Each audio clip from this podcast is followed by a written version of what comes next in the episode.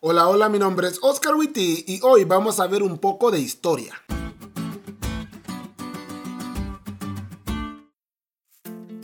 Feliz semana, chavos. Este sábado nos despertamos sin internet, entonces fue la excusa perfecta para oír a Dios sin los zumbidos y notificaciones de nuestras redes sociales.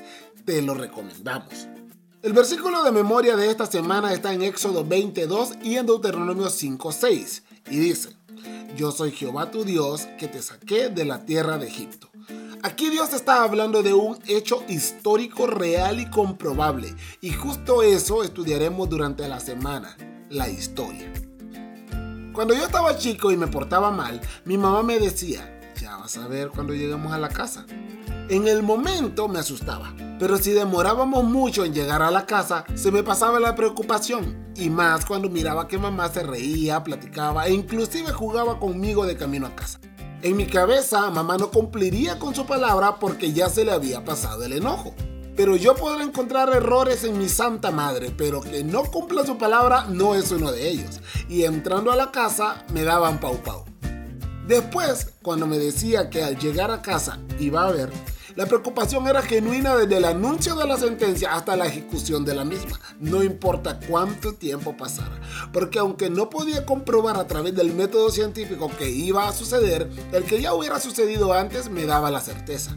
Y lo mismo sucedía con la promesa que llegando a la casa íbamos a comer o que al final del mes, cuando pagaran, íbamos a ir a un restaurante.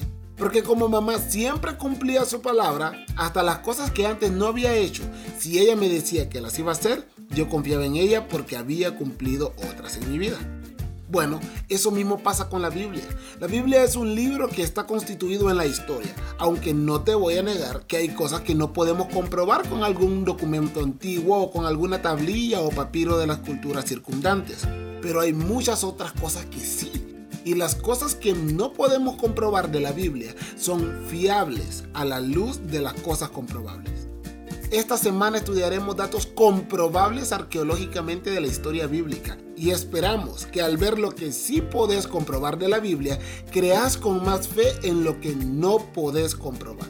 Pero sobre todo, esperamos que puedas conocer mejor al Dios cuya existencia está entretejida en la misma tela de la historia.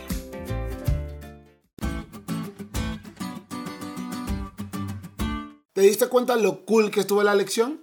No te olvides de leerla y compartir este podcast con todos tus amigos. Es todo por hoy, pero mañana tendremos otra oportunidad de estudiar juntos.